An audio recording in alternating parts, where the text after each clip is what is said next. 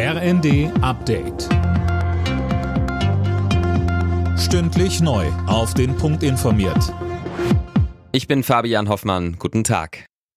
Auf Schloss Elmau in den Bayerischen Alpen ist der G7-Gipfel gestartet. Mit dabei sind nicht nur die Staats- und Regierungschefs von Deutschland, Frankreich, Großbritannien, Italien, Japan, Kanada und den USA. Morgen wird auch der ukrainische Präsident Zelensky zugeschaltet. Das Treffen steht natürlich im Zeichen des Ukraine-Kriegs. Aber heute soll bei den Gesprächen erstmal der Klimaschutz im Mittelpunkt stehen.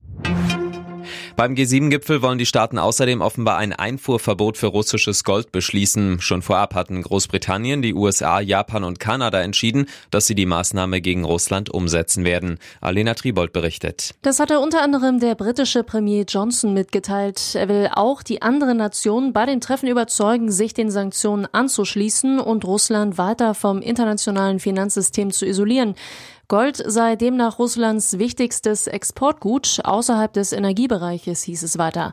Der Schritt werde vor allem die russischen Oligarchen direkt treffen und auch das Herz der Kriegsmaschinerie von Präsident Putin. Um das Chaos an den Flughäfen einzudämmen, plant die Bundesregierung den Einsatz ausländischer Hilfskräfte. Das Ziel laut Bild am Sonntag, eine vierstellige Zahl an Fachkräften aus der Türkei nach Deutschland holen, die im besten Fall schon ab Juli einige Monate eingesetzt werden können.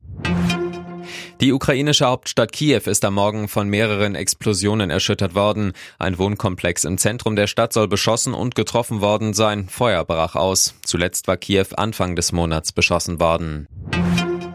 Zehntausende Menschen, darunter auch Geflüchtete aus der Ukraine, haben sich in der polnischen Hauptstadt Warschau einer Pride Parade angeschlossen. Sie alle demonstrierten dabei gestern für die Gleichstellung Homosexueller. In Polen sind etwa gleichgeschlechtliche Ehen nicht erlaubt.